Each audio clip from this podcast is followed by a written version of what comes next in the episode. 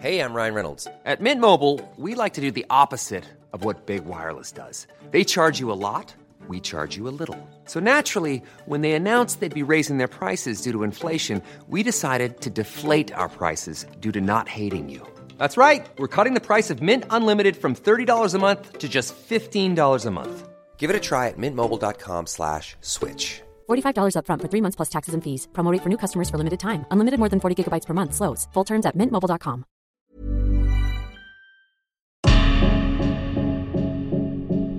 Destin brisé.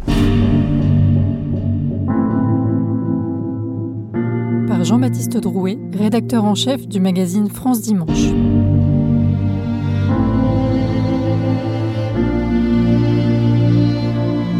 Destin brisé.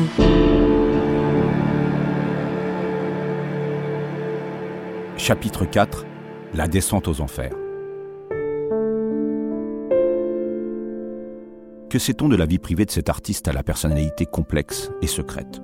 Peu de choses. Celui qui a l'habitude de dire J'ai réussi mes amitiés mais raté mes amours peut compter sur une poignée de vrais fidèles. Lynn Renault, Jacques et Bernadette Chirac, Michel Drucker, Chantal Goya et Jean-Jacques Debout en font partie. Il est aussi lié plus intimement à Jacques Chazot, l'arbitre parisien des élégances, que Thierry surnomme affectueusement l'humour de ma vie. Jacques Chazot, danseur étoile mais aussi écrivain, surnomme l'imitateur le bébé que je n'ai pas eu. Pour le Luron, c'est bien plus qu'un ami, c'est son mentor, son père de substitution qui lui ouvre les portes du Paris mondain et qui enseigne aux petits banlieusards de Bagneux les codes de ce milieu très fermé. Jacques Chazot, homosexuel revendiqué, ami de Françoise Sagan et de François Mauriac, fait découvrir au jeune homme fasciné le milieu noctambule gay de la capitale. Car le Luron aime les hommes. Mais pour ne pas heurter son public et sa mère, il a toujours dissimulé son homosexualité. En revanche, comme l'explique Hervé Hubert, il n'en a jamais fait secret auprès de ses plus proches amis et collaborateurs. Thierry, il était en fait extrêmement carré. Il était euh, euh, homosexuel, du moins, majoritairement, parce qu'il a, eu pas mal d'aventures féminines aussi. Hein. Enfin, il, était euh, homosexuel, il s'en cachait pas. Dans, dans la vie, il s'en cachait absolument pas. Par contre, il était pudique. Donc sa vie privée, c'était sa vie privée, il n'allait pas l'étaler au grand jour et à la une des journaux. C'est un choix que font beaucoup de célébrités encore aujourd'hui, d'avoir une vie privée euh, qui reste privée et, de ne pas l'utiliser pour faire sa promotion. Donc, euh, mais il était très carré et tous les gens qui le côtoyaient savaient qu'il était euh, homosexuel ou du moins qu'il avait pas mal de relations homosexuelles, savaient qu'il adorait sortir et qu'il adorait faire la fête. Et quand on parle de ces lieux où il allait, bah, par exemple, vous prenez le, le, le, le 7 qui était rue Sainte-Anne, euh, c'était un lieu où on retrouvait le tout Paris. Hein. C'était pas un lieu. Euh, alors c'était un lieu. Fabrice Emmer qui le tenait se cachait pas de ses préférences euh, homosexuelles, mais il, a, il accueillait le tout Paris. Les journalistes, parfaitement informés de son orientation sexuelle, jouent le jeu. Combien de fois les magazines People, ici Paris ou France Dimanche en tête, ne l'ont-ils pas fiancé une ravissante princesse ou une jolie actrice? Dans un article, on lui prête même une liaison avec la comédienne Anne Pario. Le Luron s'en amuse. Mais entre les spectacles, il souffre de se retrouver seul, face à lui-même. Lui qui aurait tant aimé connaître le doux bonheur de la vie de famille, ne supporte pas les silences des immenses appartements successifs qu'il s'est offert à Paris. François Divot confirme cette peur de la solitude qui minait son ami. Est-ce qu'il souffrait de la solitude? Oui, j'en suis certain en fait, Thierry souffrait de, je pense, parce que je crois pouvoir dire qu'on était très amis. En revanche, sauf quelques petites phrases comme ça, on, on a eu des discussions sur plein de choses. Mais il ne s'est jamais confié à moi sur cette partie très personnelle de sa vie. Peut-être considérait-il qu'il y a des choses que je ne pouvais pas comprendre, je ne sais pas. Mais en revanche, oui, je sais que il adorait les enfants, par exemple, et que pour lui, c'était une vraie tristesse de ne pas avoir d'enfants. Ça, je le sais, parce que dès qu'il y avait des enfants, il était ravi, il, adorait les enfants. Alors, le soir, une fois le rideau tombé, il fréquente les boîtes gays de la rue Sainte-Anne, en multipliant les rencontres masculines d'une heure, d'une soirée ou d'une nuit. Sa sexualité est débridée et insouciante. Il collectionne les partenaires et les aventures. Le 6 août 1983, il apprend, à la lecture du Monde, le chanteur allemand Klaus Nomi, homosexuel, est mort à New York d'une étrange et dévastatrice maladie. À l'époque, on parle d'un cancer gay, fléau que les professeurs Gallo et Montagnier vont bientôt identifier comme le virus du sida. Mais Paris reste une fête et les homosexuels ne s'en inquiètent guère. Les malheureux ne savent pas que le virus est déjà là et que les contaminations se propagent à un rythme effrayant. En proie à une fatigue récurrente depuis le début de l'année 1985, le Luron va vivre un samedi soir de décembre, au théâtre du gymnase, la pire soirée de son existence. Hervé Hubert a été l'un des rares témoins de cette épreuve vécue par un artiste admirable de courage. Il va endurer l'indicible, mais garde un tel professionnalisme que les spectateurs ne se rendent compte de rien. Et là, un soir, euh, de décembre 85, euh, il sort de sa loge et il ne peut pas descendre l'escalier. Euh, sa jambe était bloquée. Donc il, appelle, nous appelle, nous, ces techniciens, je ne sais pas ce que j'ai, une sciatique, je ne sais pas ce qui se passe, j'ai ma jambe qui est bloquée. Donc on le descend à main d'homme. et je lui dis, écoute, si tu veux, on annule le spectacle, tu n'es pas, pas, en état. Non, non, je vais le faire, il n'y a, pas de raison, mais je, vais tout faire assis. Et en sortant de scène, il a senti que ça avait empiré, que ça allait pas. Et fort heureusement, on avait dans la salle euh, un de ses amis, euh, Daniel Varsano, qui était très au fait euh, de l'évolution de la maladie et de ses symptômes, et qui, et qui a tout de suite dit écoute, c'est pas normal, je t'emmène à l'hôpital, la Riboisière. Et le temps d'arriver à l'hôpital de la Riboisière, d'être pris en charge, Thierry tombe dans le coma. Et finalement, Thierry sort de son coma, et là, le, chirurgien, le doc médecin qui l'avait euh, soigné, donc me, convoque et, me dit écoutez, voilà, je, suis désolé de vous l'annoncer, mais Thierry a le sida. Ce qu'il a eu, c'est une toxoplasmose cérébrale, qui est une maladie opportuniste euh, du sida. Voilà, il va lui falloir un suivi euh, très proche. Je ne vous cache pas que l'espérance de vie n'est pas très optimiste. Et je l'ai vu sortir du bureau, avec le regard sombre, c'était quelqu'un de fort, donc euh, enfin quand même, on vous annonce que vous êtes condamné à mort, hein, comme vous avez ça? Très diminué par sa maladie au début de l'année 1986, il veut tenir coûte que coûte jusqu'au spectacle qu'il doit tenir au Palais des Congrès. Je me battrai jusqu'au bout, même si je dois mourir sur scène, avoue-t-il à son ami Lynn Renault, bouleversé.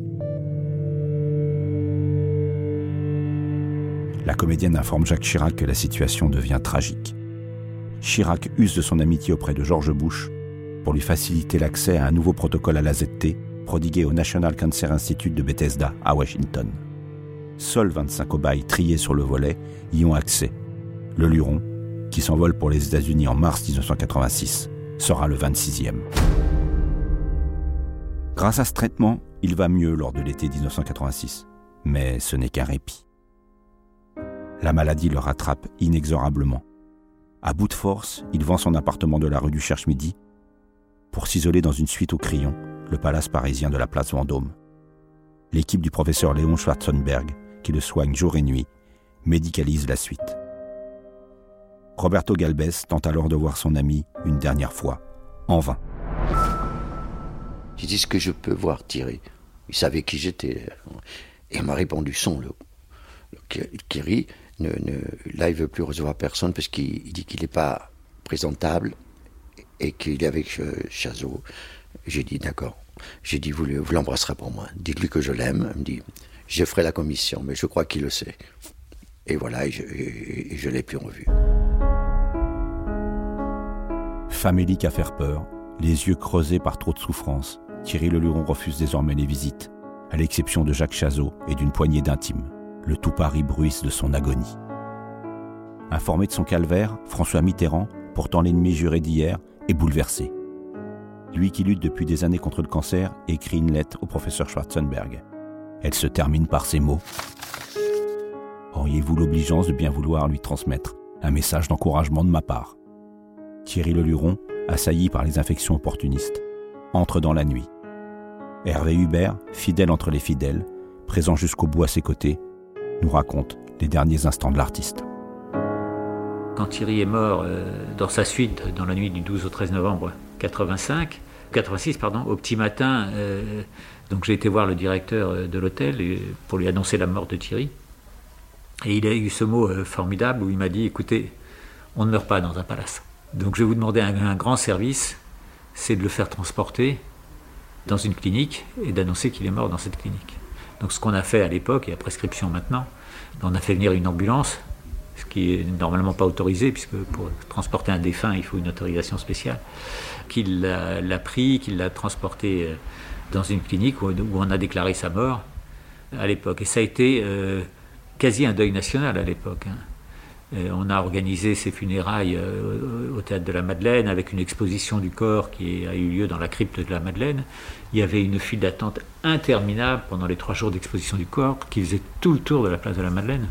Et quand on a euh, fait la cérémonie des obsèques à l'intérieur de, la grande nef de la Madeleine, on avait sonorisé toute la place de la Madeleine qui était noire de monde, noire de monde. Il y avait quasi autant de monde que pour la mort de Johnny.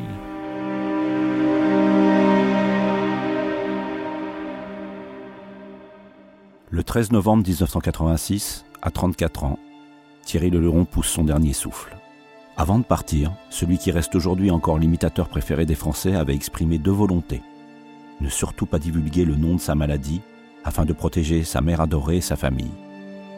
Et lors de ses obsèques, il a voulu que l'on diffuse une chanson chère à son cœur, que Charles Aznavour a composée pour lui en 1980, intitulée Nous nous reverrons un jour ou l'autre.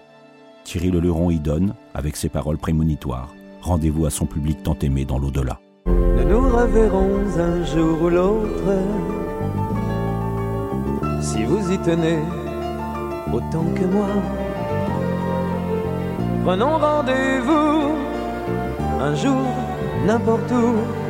Je promets que j'y serai sans faute. À Noël comme à la Pentecôte, en Laponie comme à Tombouctou.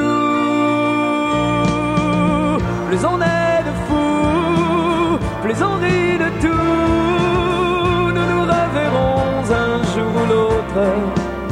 J'y tiens beaucoup.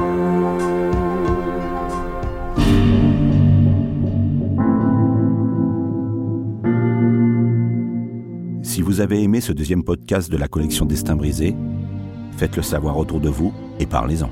N'hésitez pas à le commenter, à le partager et à vous abonner pour découvrir d'autres épisodes.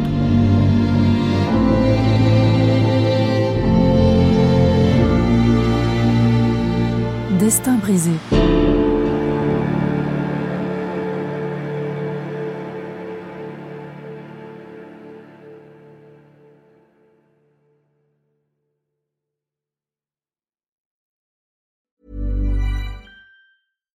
Deserves the best, and there's no better place to shop for Mother's Day than Whole Foods Market. They're your destination for unbeatable savings, from premium gifts to show-stopping flowers and irresistible desserts. Start by saving 33% with Prime on all body care and candles. Then get a 15-stem bunch of tulips for just $9.99 each with Prime. Round out Mom's menu with festive rosé, irresistible berry chantilly cake, and more special treats. Come celebrate Mother's Day at Whole Foods Market.